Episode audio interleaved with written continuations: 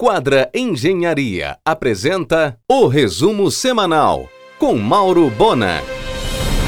Bem, ligado à energia, em fevereiro deve sair o Abits do Porto Quality, na Governador José Malcher, o maior complexo privado de saúde da Amazônia, projetado para a circulação de 600 profissionais de saúde pelo empreendimento. Um considerado AP para a cidade que receberá a COP 30. Os grupos Mater Dei e Bradesco Saúde anunciaram parceria para a construção de um novo e altamente tecnológico hospital em São Paulo. Essa força do Bradesco, que já ocorre com Albert Einstein e agora com Mater Dei, poderá ser repetida em vários pontos do Brasil. Do bloco A do complexo Porto Quality, propriedade da grife Mater Dei Porto Dias, deverá surgir, ainda sem prazo, um sofisticado hospital com área construída para 140 leitos. Os donos estão planejando a melhor utilização do espaço. Já no bloco B do complexo Porto Quality, abrigará 200 modernos e equipados consultórios médicos, um mall de 31 lojas de produtos médicos, serviços e alimentação interligará os dois blocos, incluindo laboratório de diagnóstico clínico e por imagem. No acesso ao Porto Quality começaram a ser instaladas catracas com inteligência artificial de última geração modernidade em todos os detalhes. Em um oferecimento de quadra Engenharia, Mauro Bona informa. A requalificação da doca de Souza Franco já se encontra em processo de licitação na SEDOP. Elder pretende iniciar a obra agora em fevereiro. Esta semana haverá um repasse do governo federal via Itaipu Binacional a fundo perdido de 76 milhões de reais para a obra de restauro do mercado de São Brás. Cronograma em dia. Já foram adquiridos elevadores e escadas rolantes. Paulo Rocha afirmou no ar o que ouviu de Jean Paul Prates. Em junho próximo, o navio sonda da Petrobras estará na costa do Amapá. Amém. Em um oferecimento de quadra Engenharia, Mauro Bona informa. Iniciando a temporada 2024, nesta segunda, no argumento, Paulo Rocha, superintendente da Sudã, às 22h45, na RBA. Agora, em fevereiro, iniciará a completa e necessária reforma do prédio da Sudã, na Almirante Barroso.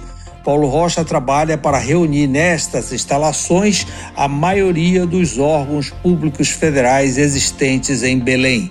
É muito espaço ocioso. A Biblioteca da Sudã, a mais completa sobre a região amazônica, está sendo preparada para ser aberta ao público. O BNDES já liberou parte da verba para o FPA iniciar a obra de restauro do complexo dos Mercedários. Feito o balanço de 2023, o bombástico filé Saddam Hussein continuou campeão absoluto de pedidos, tanto no Roxy quanto no Capone, no delivery imbatível também. O jovem empresário Roger Aguilera deverá ser o candidato da situação à presidência do Paysandu com eleição este ano. Cursos de enfermagem, fisioterapia e pós-graduação já foram autorizados pelo MEC. Agora, a futura Faculdade Porto Dias corre atrás do curso de medicina. Vai ocupar novas e modernas instalações ao lado do hospital na Almirante Barroso. Em um oferecimento de quadra Engenharia, Mauro Bona informa. A loja do chocolate Galdens no Mix Família Sicília duplicou de tamanho e variedade de embalagens. Leandra Bizipriante é a nova franqueada da marca Havana, presente no Boulevard e com planos de expansão. Semanalmente, o Sushi Rui Barbosa recebe seus pescados frescos diretamente de Vigia, onde o grupo possui negócios do ramo. Pescada amarela, camorim, filhote da mais alta qualidade. O novo terminal portuário da Atem, na Arthur Bernardes, antiga base da Petrobras no Tapanã, recebeu o primeiro navio de combustíveis, o Saga. Em um oferecimento de quadra Engenharia, Mauro Bona informa. Graduação em Direito, tanto pública como privada, vai mudar. O MEC constituiu a Comissão Especial para a Revisão das Diretrizes Curriculares Nacionais do curso de graduação em Direito. O objetivo é uma maior sintonia com o mercado de trabalho. As mudanças ocorrerão em 2025. O Grupo Mais Barato planeja inaugurar na semana do próximo Sírio o complexo gastronômico no Casarão em restauração ao lado da sua loja, na esquina da Magalhães Barata com Alcindo Cacela. Abrigará empório, lanchonete, café e uma big padaria no estilo Bela Paulista de São Paulo o concorrido restaurante The Wine continuará no mesmo lugar. A segunda ponte de Outeiro vai viabilizar o uso do antigo pier da Sotave para receber navios de cruzeiro. Navio novo na cidade, o Nova Caledônia, estará em Belém em novembro com 300 passageiros. Em um oferecimento de quadra Engenharia, Mauro Bona informa será no dia 15 de março a eleição da lista tríplice para o comando da Defensoria Pública do Pará. Nada do anunciado leilão dos antigos prédios da Receita e INSS com fins hoteleiros, visando a COP. Ainda não zarpou a obra do terminal hidroviário de Iquaraci. A empresa amazonense que havia arrendado o terminal pesqueiro na Arthur Bernardes abandonou a concessão.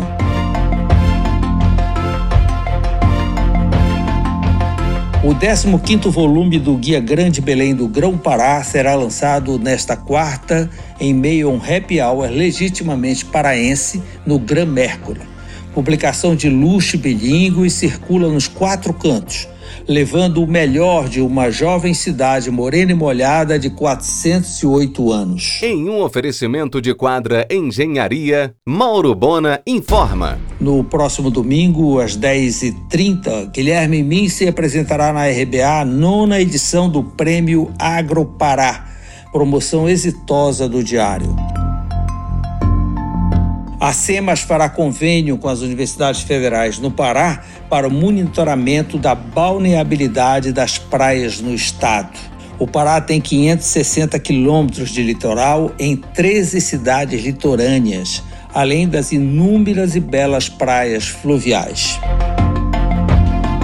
Helder assinará nesta sexta, aniversário de Belém, a ordem de serviço para a construção da segunda ponte para o distrito de Outeiro, ligando a sétima rua em Coraci à rua da Praia da Brasília, na ilha. Será estaiada, com 414 metros de comprimento e duas pistas de rolagem.